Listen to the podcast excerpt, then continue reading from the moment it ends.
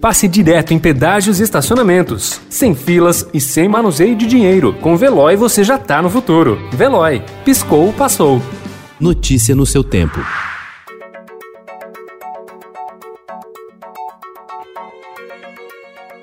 Olá, seja bem-vindo. Hoje é sexta-feira, 18 de dezembro de 2020. Eu sou Gustavo Toledo, ao meu lado, Alessandra Romano. E estes são os principais destaques do jornal Estado de São Paulo. Supremo Tribunal Federal decide que quem não se vacinar pode ficar sujeito a sanções. Estados e municípios poderão definir obrigatoriedade da imunização e eventuais punições. País volta a registrar mil mortes diárias por Covid. O governo de São Paulo decide que escolas públicas poderão ficar abertas mesmo na fase vermelha da pandemia.